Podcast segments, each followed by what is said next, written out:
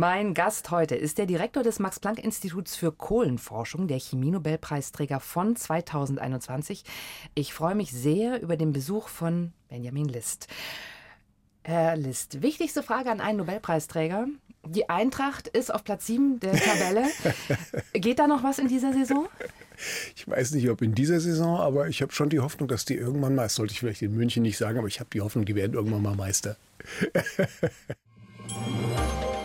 Eine Stunde, zwei Menschen im Gespräch auf Bayern 2. Jan Toczynski trifft Benjamin List, Experte für asymmetrische Organokatalyse. List, und damit haben wir die Kernthemen Ihres Lebens eigentlich schon gesetzt. Fußball und Organokatalyse. Wo hängt mehr Herzblut dran? Vor allem in der Reihenfolge, ja. ja, aber es ist ähnlich. Als der Anruf kam aus Schweden, das war, hat sich so ein bisschen so angefühlt, wie als die Eintracht damals äh, den FC Bayern im Finale des DFB-Pokals besiegt hat. Vorsicht. Ähnliche ekstatische Gefühle. Ganz dünnes Eis. Sie sitzen hier in München im Studio, ganz dünnes Eis. Das heißt, es ist völlig klar, der Lebenstraum, die Eintracht wird irgendwann Meister? Haben Sie eine Prognose, wann? Sie haben gesagt, diese Saison nicht. Wann? Ja, also ich hoffe in den nächsten 10 bis 20 Jahren. Aber wie gesagt, ich wäre schon zufrieden, wenn es in meiner Lebenszeit passiert. Kommen wir mal auf Ihre Wiege zurück. Sie sind in Frankfurt geboren. Ja. Ähm, und sind dort, ich sag mal so, unkonventionell aufgewachsen oder vielleicht für die Zeit auch gar nicht so unkonventionell. Sie sind ja. Jahrgang 68. Ja. Ihre Eltern haben sich früh scheiden lassen und Sie mhm. sind dann bei der Mutter aufgewachsen. Genau, ja. Meine Mutter war alleinerziehend und in dieser Zeit, das war aber, glaube ich, in München nicht der Fall, aber in Berlin und Frankfurt gab es so eine anti-autoritäre Bewegung, so ein bisschen linksalternativ. Meine Mutter war sehr stark engagiert in der Frauenbewegung, hat in der Frauentheatergruppe gespielt und hatte halt so, ja, war so in dieser alternativen Szene. Und wir waren in einem sogenannten Kinderladen. Also es war im Prinzip jetzt nicht fundamental anders von einem Kindergarten, aber es war so unter dem Motto, ja, freie Erziehung, antiautoritär. Die Kinder konnten im Prinzip machen, was sie wollten, mehr oder weniger. Da gab es einen. Promi-Erzieher aus heutiger Sicht. Der Dani Cohn-Bendit vielleicht, genau. Das ist ja ein, ein, guter Freund und ein wirklich, also ich bewundere ihn sehr, rhetorisch gewandt, super intelligent, sehr, sehr humorvoll. Und er war auch ein toller Erzieher, muss ich sagen. Ja. Und Ihr Vater hat in Ihrer Jugendkindheit gar keine Rolle gespielt? Ja, ein bisschen schon. Der ist ja dann direkt nach München gezogen, in diese schöne Stadt. Der hat in Schwabingen gelebt. Und wir haben den ein oder zweimal im Jahr besucht. Und beim Deutschen Museum. Da waren wir immer und da habe ich zum ersten Mal Kontakt mit der Chemie gehabt und gesehen, wie faszinierend das ist. Man konnte da auf den Knopf drücken und dann fand ein chemisches Experiment statt. Irgendein Farbumschlag oder irgendwas ist ausgefallen. Und ich glaube im Nachhinein, das kam mir wirklich auf dem Flug hierher, das hat mich zur Chemie gebracht halt, dieser Besuch. Deutsches Deutschen Museum. Museum. Ja, ja. Das heißt, der Vater war aber trotzdem nicht so richtig präsent. Würden nee. Sie sagen, rückblickend Vor- oder Nachteil, beides? Ja, ist ganz interessant. Ich habe mich eigentlich immer so danach gesehnt natürlich. Ja, so irgendwie braucht man auch, glaube ich, einen Vater. Ja, so einfach so dieses Gefühl, so allein gelassen zu sein. Mir hat so ein Rollenmodell irgendwie gefehlt. Und im Nachhinein bin ich aber auch ganz froh darüber, weil ich konnte halt diese Rolle als Mann sozusagen oder überhaupt als Erwachsener einfach komplett frei ausfüllen. Ja, und jetzt bin ich total froh, dass ich so frei erzogen wurde und, und in dieser Situation war eigentlich. Aber damals war es eine Lücke. War natürlich eine Lücke, ja. Waren Sie in Ihrer Kindheit dann eher wild unterwegs, also quasi durch die Freiheiten, die Ihnen da gelassen wurden? Ja, schon. Wir waren wilde, freie Kinder halt. Ich meine, ich wohnte im Westend, ein wunderschöner Stadtteil von Frankfurt, in der schönen kleinen Straße. Und da wurde, als wir da hinzogen, quasi im selben Jahr, hat die Deutsche Bank diese beiden Hochhäuser da gebaut, quasi in unserem Garten. Also es war wirklich, wir wohnten, wir wuchsen im Schatten von dieser Baustelle auf. Es hat dann zwei oder drei Jahre oder so gedauert. Und es war natürlich ein toller Abenteuerspielplatz. Und da ah. sind wir auch rumgeklettert halt im Hochhaus, im Rohbau und auf dem Kran und sind von, von Sandabhängen runtergesprungen und so. Und wir waren natürlich, meine Mutter war berufstätig, alleinerziehend mit drei Jungs und hat das irgendwie alles geschmissen. Die hat ein eigenes Architekturbüro. Und wir kamen nach Hause und haben für uns selbst dann gekocht, wenn es was gab. Und es war sehr chaotisch zeitweise und frei. Hier ist eins zu eins der Talk und bei mir im Studio ist Benjamin List, Nobelpreisträger für Chemie im Jahr 2021 für die Organokatalyse. Herr List, mhm. was ist denn das? Wie erklären Sie das einem Chemielaien wie mir? Also dazu muss man erstmal wissen, was Katalyse ist. Und Katalyse ist eigentlich wahrscheinlich die wichtigste Technologie, die wir überhaupt haben als Katalysator Menschheit. kennen wir. Ja, Katalysator im Auto zum Beispiel. Das ist so der Standardkatalysator, den jeder kennt. Aber die Katalysatoren werden eben auch bei allen möglichen chemischen Prozessen eingesetzt, mit denen man Medikamente herstellt, Riechstoffe, Plastik. Dünger und so weiter. Also die Dinge, die unser Leben überhaupt erst ermöglichen. Benzin auch unter anderem. Ja.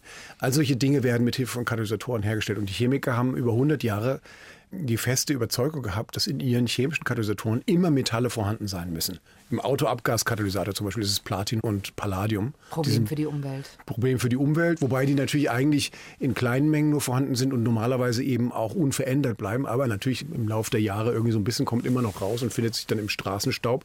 Und es ist auch ein, ein seltenes und kostbares und auch toxisches Metall.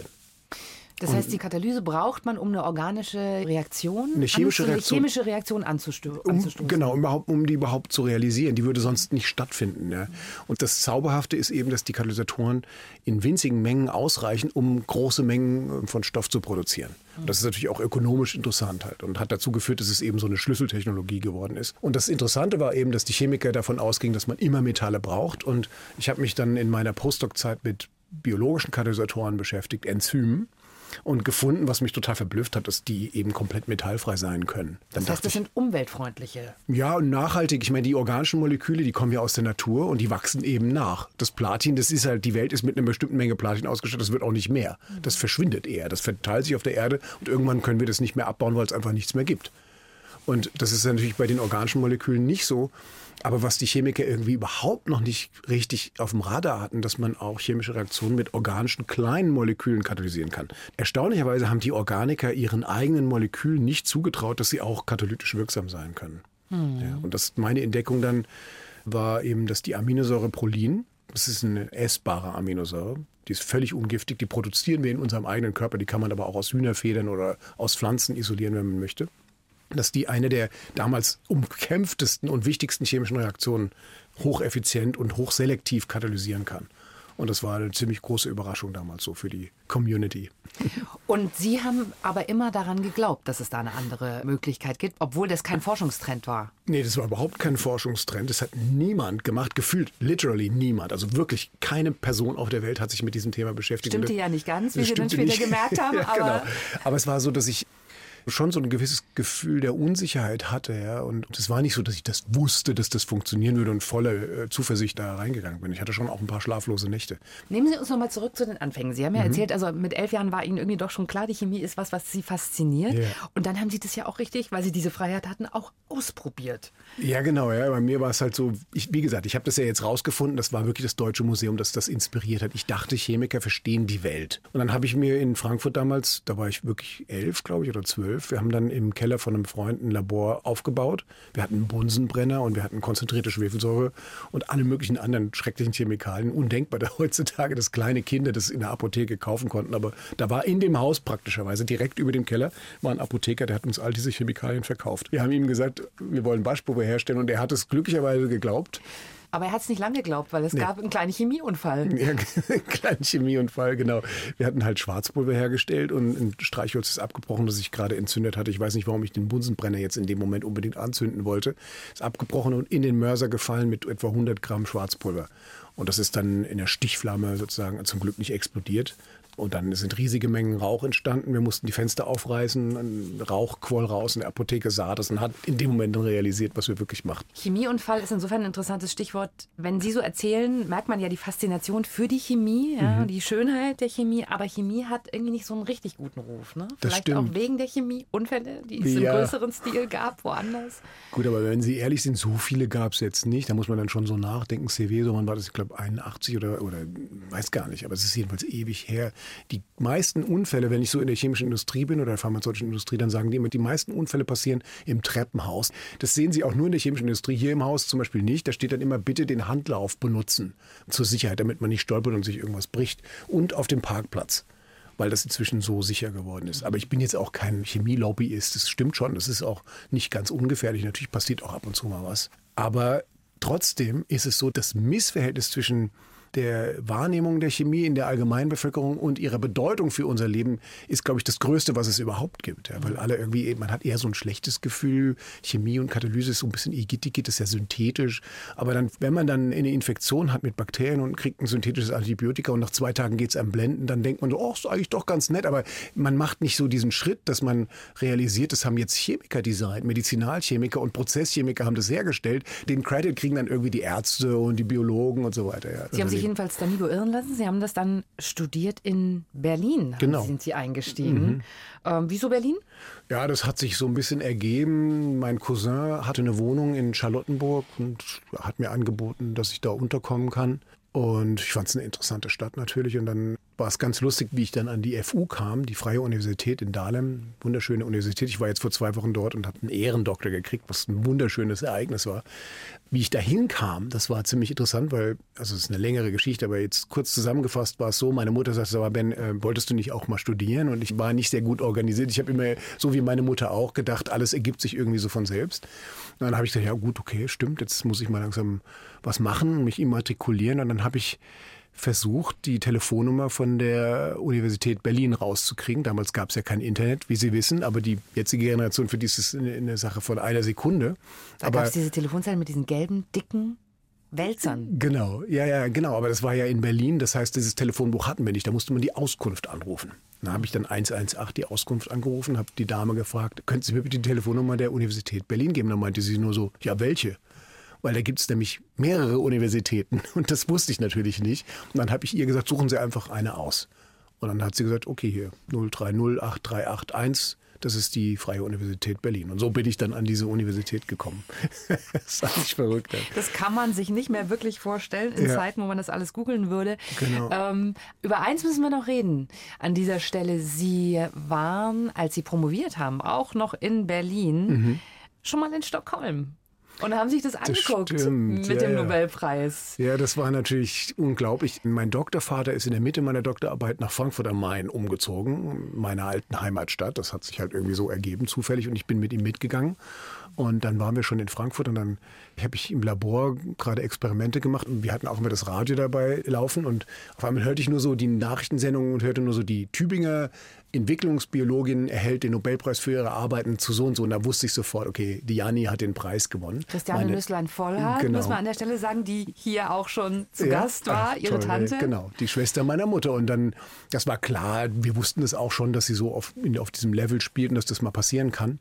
Und dann hat sie dankenswerterweise mich mitgenommen, ihre gesamten Geschwister und eben mich als einzigen Neffen sie hat sie auch mitgenommen, weil ich auch Naturwissenschaftler bin und naja, so hat sich das ergeben. Und die Legende sagt, und ich habe sie danach gefragt, mhm. dass sie ihr damals im Hotel ein Kärtchen hinterlassen haben und gesagt haben, ich möchte hier wieder herkommen. Was man natürlich interpretieren kann als, ich hätte diesen Preis auch gerne. Also ich kann mich nicht daran erinnern, sage ich jetzt mal. Es kann sein, dass es so war. Es kann aber auch sein, dass sie diese Geschichte einfach erzählt. Ich weiß es nicht genau. Ich war eigentlich nicht jetzt so übertrieben selbstbewusst, dass ich sowas aufgeschrieben hätte. Aber wenn ich ehrlich bin, ich kann es ja jetzt sagen, ich meine, die allermeisten Naturwissenschaftler, die so in der akademischen Welt unterwegs sind, denken natürlich schon darüber nach, wie das wäre, wenn sie so eine tolle, schöne Entdeckung machen, die zu einem Nobelpreis führt. Klar, das ist schon was, was uns so ein bisschen umtreibt. Aber nicht als Ziel vielleicht. Ich hatte das nie so als Lebensziel. Aber es ist natürlich eine Bestätigung, dass man auch irgendwas Schönes und Wichtiges gemacht hat. Eine Stunde, zwei Menschen im Gespräch auf Bayern 2. Jan Toczynski trifft Benjamin List überlebte den großen Tsunami.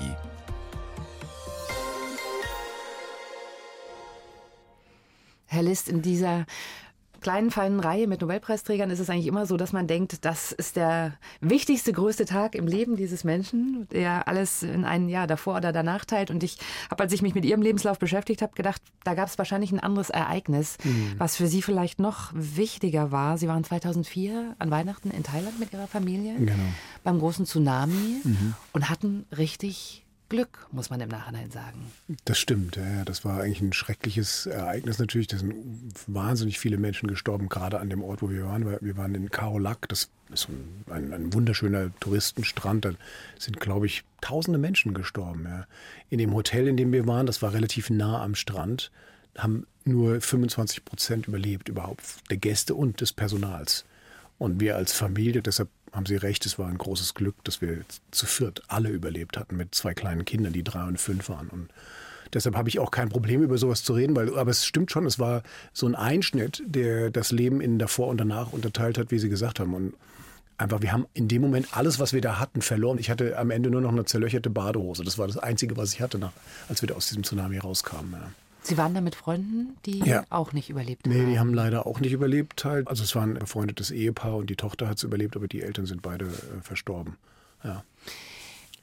Wenn Sie sich an damals zurückerinnern, also das sagt sich ja immer so leicht, das Leben in einem davor und danach, kriegt man dann einen anderen Blick auf das Leben, auf das, was man hat, auf das, was wirklich wichtig ist? Ich glaube schon. Also bei mir war das zumindest so. Ich hatte dieses Gefühl ganz stark. Das war begleitet von einem großen Glücksgefühl für ungefähr ein Jahr. Ich war zwar auch traumatisiert, das ist so ein bisschen, ich meine, wenn einem sowas passiert, da gibt es so, so ein, äh, ich weiß nicht, ob das eine posttraumatische Belastungsstörung ist oder so, aber man hat schon so ein, ich hatte immer bei lauten Geräuschen, weil der Tsunami begann für mich mit lauten Geräuschen, immer lauter werdenden Geräuschen, nämlich die Welle kam, habe ich immer gedacht, irgendeine Naturkatastrophe passiert. Zum Beispiel war ich in Frankfurt in einem Krankenhaus, da wurde ich am, am Fuß behandelt und immer wenn ein lautes Geräusch war, irgendwie eine Baustelle wahrscheinlich, dann habe ich gedacht, ein Hochhaus kippt gerade um und fällt aufs Krankenhaus. Und solche komischen Ängste hatte man dann halt.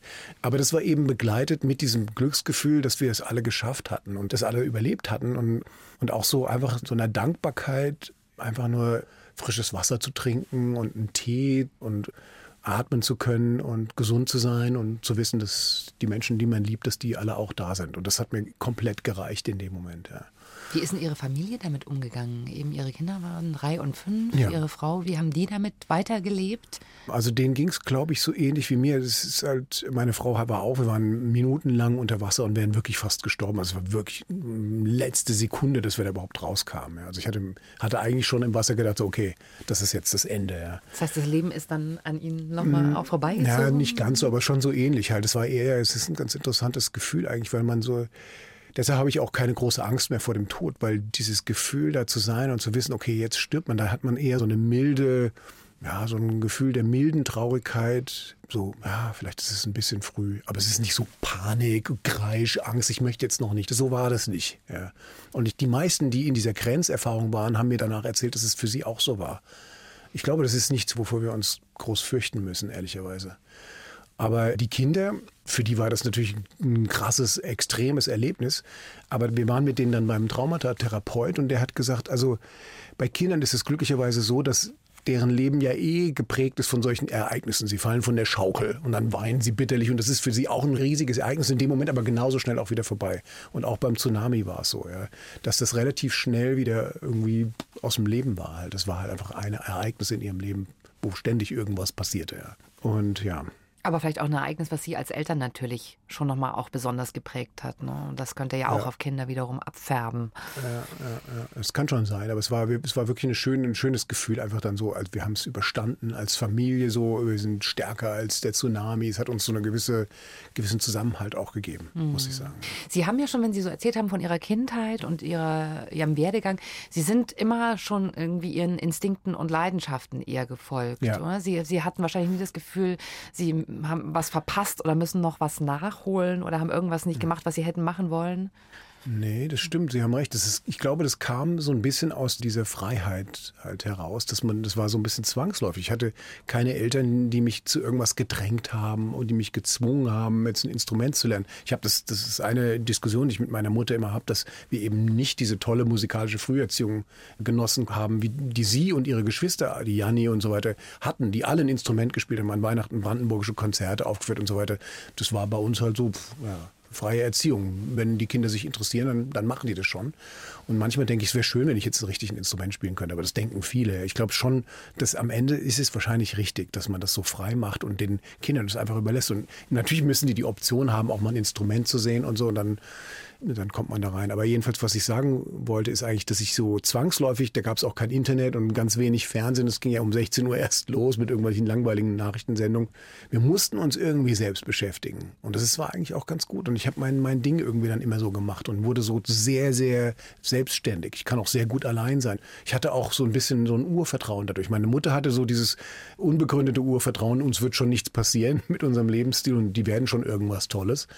Und ich habe das dann so übernommen und das hat sich dann in so ein Selbstvertrauen verwandelt. Und Sie sehen ja, wie ich mein Leben organisiert. Es war gar nicht so stromlinienförmig. Ich muss an die beste Universität, zu den besten Chemie-Department und so weiter und ein Praktikum in Oxford oder irgendwelche so Optimierungssachen habe ich überhaupt nicht gemacht.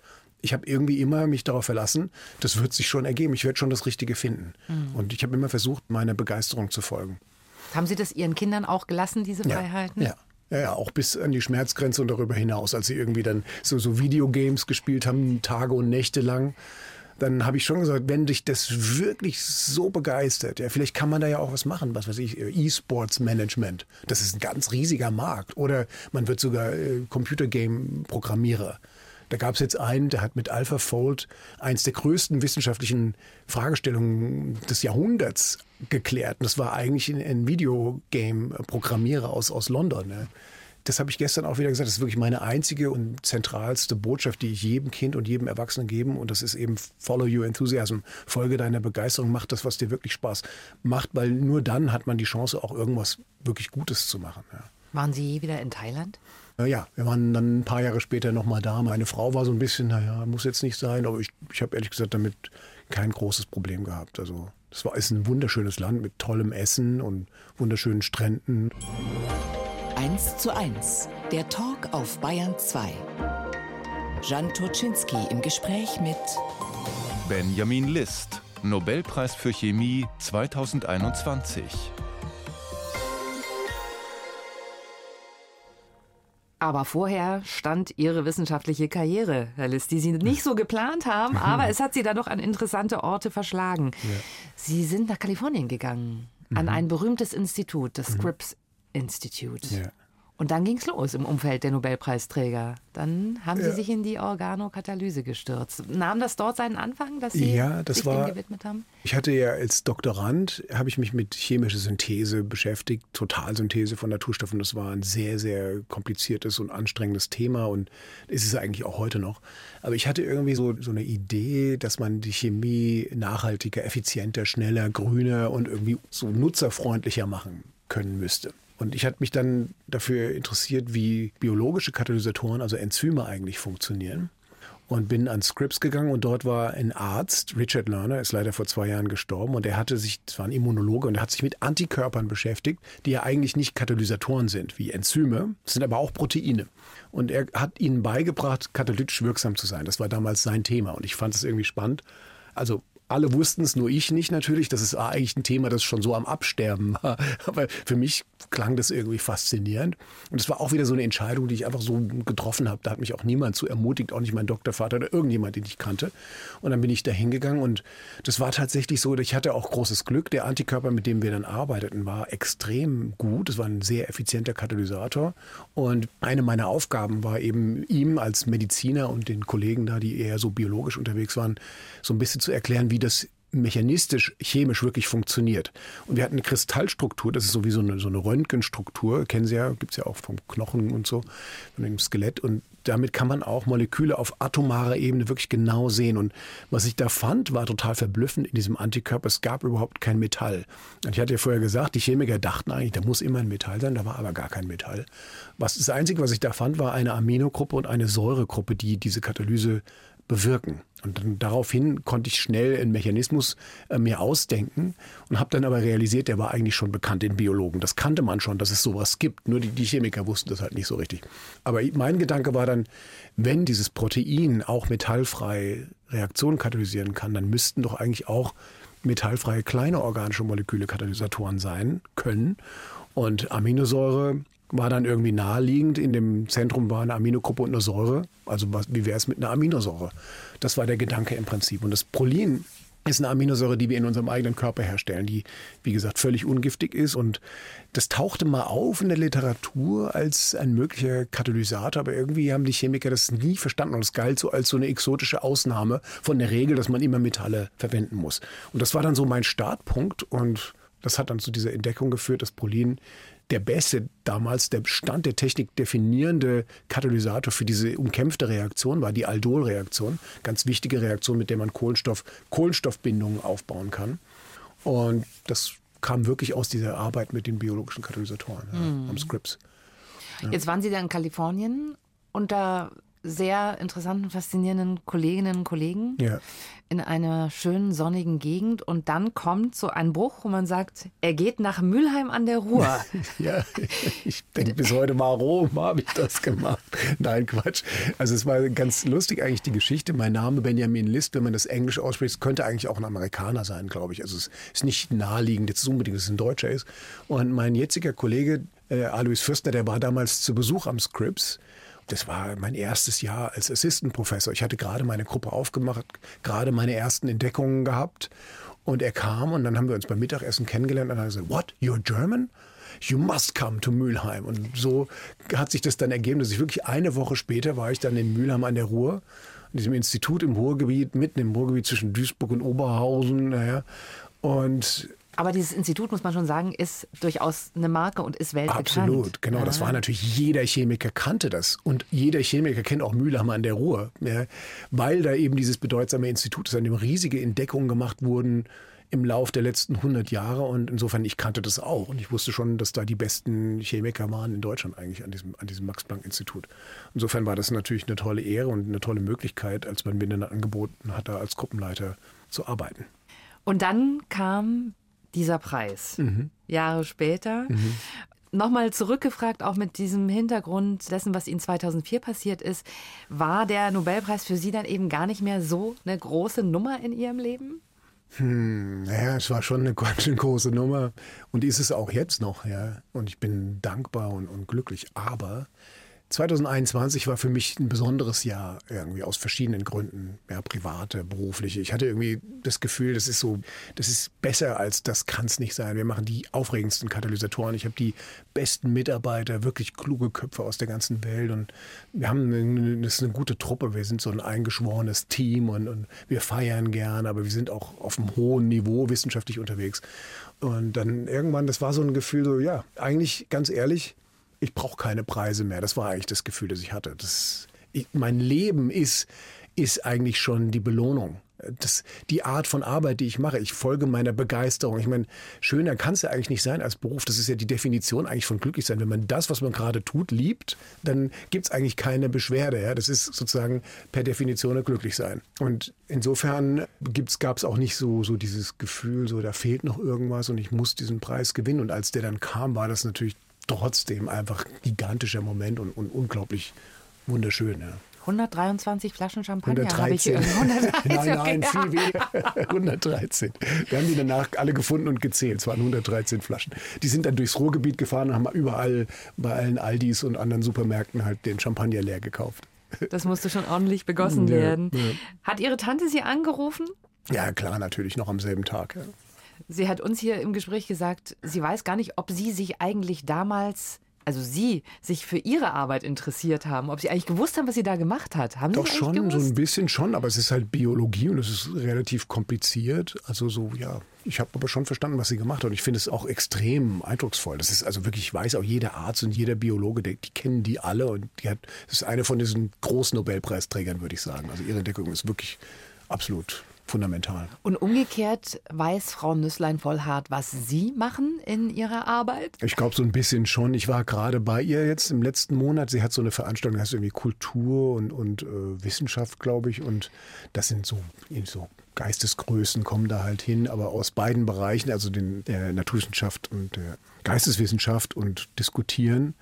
Und da habe ich einen Vortrag gehalten und sie hat auch meinen Nobelvortrag natürlich gesehen. Sie war ja mit mir dann auch in Stockholm. Ich habe sie mitgenommen und, und insofern, ich glaube, sie kennt inzwischen auch ganz gut, äh, was ich mache oder weiß ganz gut, was ich mache. Aber pandemiebedingt durften Sie 2021 nicht nach Stockholm, ne? Das stimmt, Das wurde ja. irgendwie anders organisiert mit einer Ja. kleinen Feier in Berlin. Genau, das war eine kleine Feier in Berlin, wo mir der Nobelpreis verliehen wurde, im Harnack-Haus.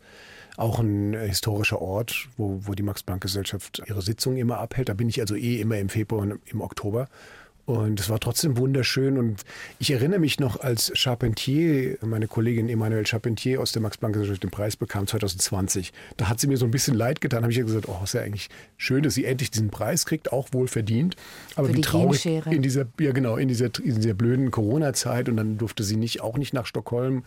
Das hat mir ein bisschen leid getan für sie. Aber als es bei mir dann so war, ehrlich gesagt, ich fand es jetzt nicht besonders tragisch. Erstens, ich war ja schon mal in Stockholm. Sie hatten schon eine Zeremonie genau, erlebt. Und ich wusste genau, wie das abläuft. Und als wir dann das dann nachgeholt hatten, im Dezember 2022 waren wir ja da und durften auch auf die Bühne. Wir hatten allerdings schon den Preis. Insofern musste der König uns den nicht mehr überreichen. Ja. Trotzdem, ich fand, es war sehr, sehr schön und angemessen. Und also da fehlt mir überhaupt nichts. Das the big picture, ich meine, ob man jetzt das in Stockholm verliehen bekommt oder in Berlin, ist eigentlich am Ende egal.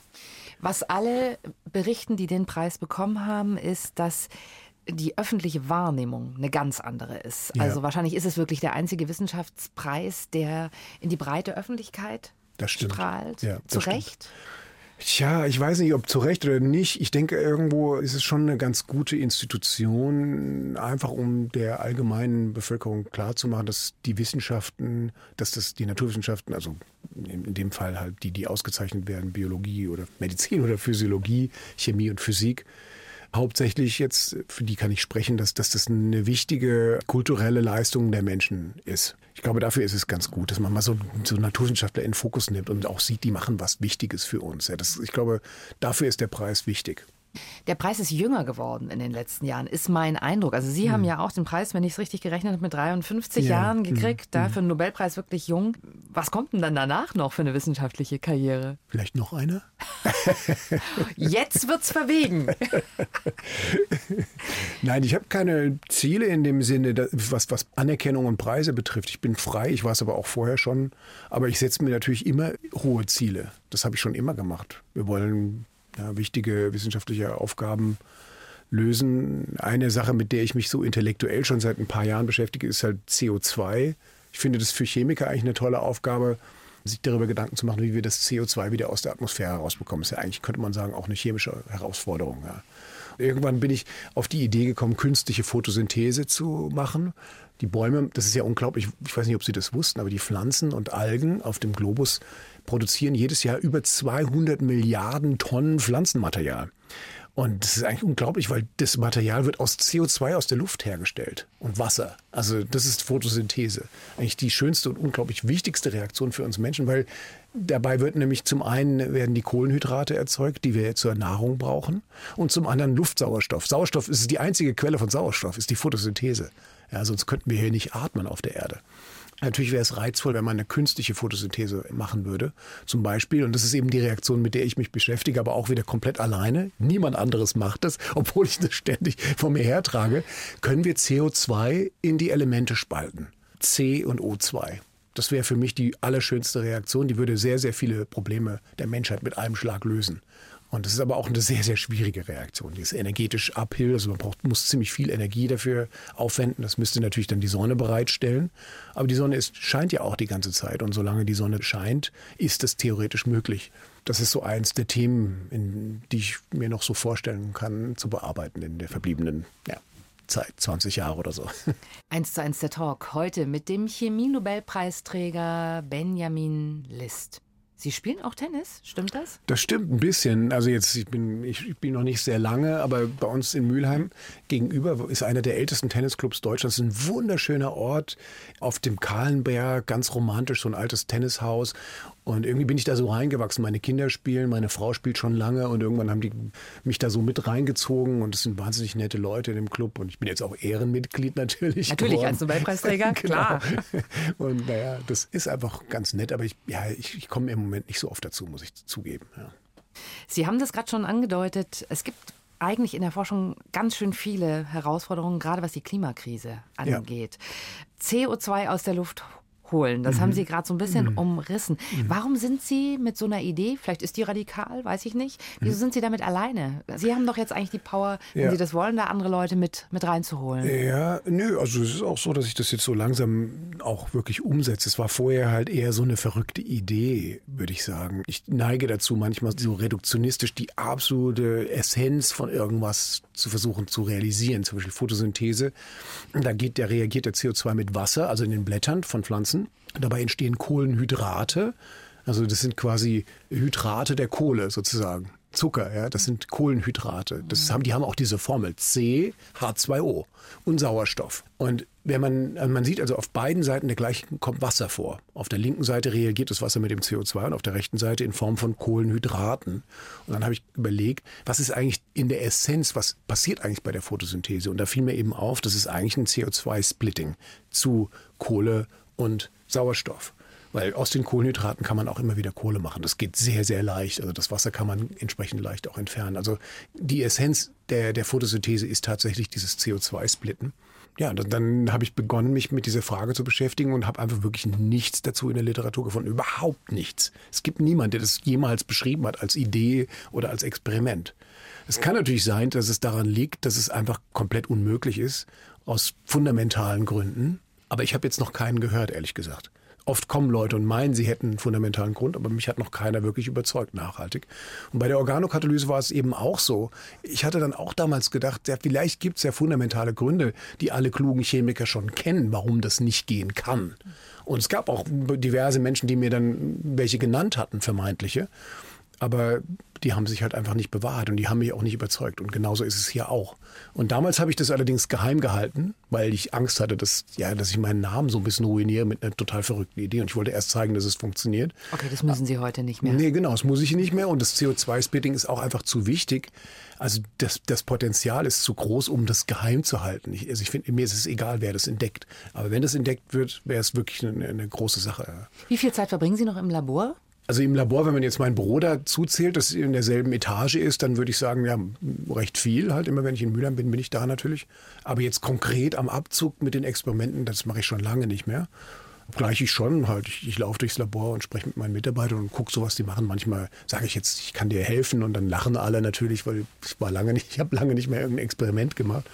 Aber es ist schon so, das hat mich ja diese Art, ich war da gut drin natürlich, sonst hätte ich die Karriere nicht so gemacht mit Experimenten und es ist irgendwie witzig, dass man dann in dem, was, also dass man eigentlich quasi dessen beraubt wird, was einen qualifiziert hat für diesen, für diesen Job, Max-Planck-Direktor zu werden. Das mache ich halt jetzt nicht mehr.